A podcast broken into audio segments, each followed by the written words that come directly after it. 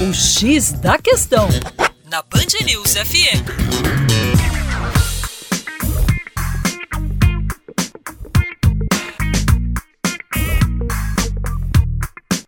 Olá, ouvinte Band News, como vai? Tudo bem? Com você, o Juninho Lopes, do coletivo Terra Negra, mais uma vez aqui no X da Questão. E olha só, todos sabem que a agricultura é um vetor de desenvolvimento no nosso país. No entanto, a agricultura irrigada tem crescido muito, né? E de acordo com os dados da Organização das Nações Unidas para a Alimentação e Agricultura, a FAO, o Brasil está entre os 10 países com maior área equipada para irrigação. E segundo os dados da Agência Nacional de Águas, o crescimento de áreas irrigadas no Brasil foi muito significativo nos últimos 50, 60 anos, o que tem pressionado a demanda por recursos hídricos, né? O norte de Minas pode ser perfeitamente utilizado como exemplo para essa questão.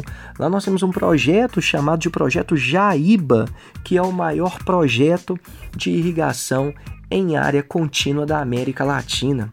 A captação da água acontece no Velho Chico, no Rio São Francisco, né?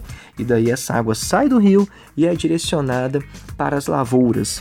No entanto, sabemos que o sistema de irrigação mais apropriado, aquele que, se utilizado com cautela, vai amenizar o consumo dos recursos hídricos é a agricultura por gotejamento, é o sistema de irrigação por gotejamento. É um sistema bastante eficiente que é utilizado nessa região.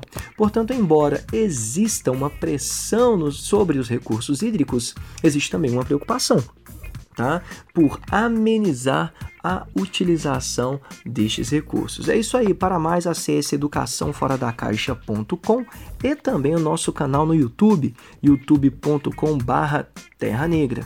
Um grande abraço e até logo.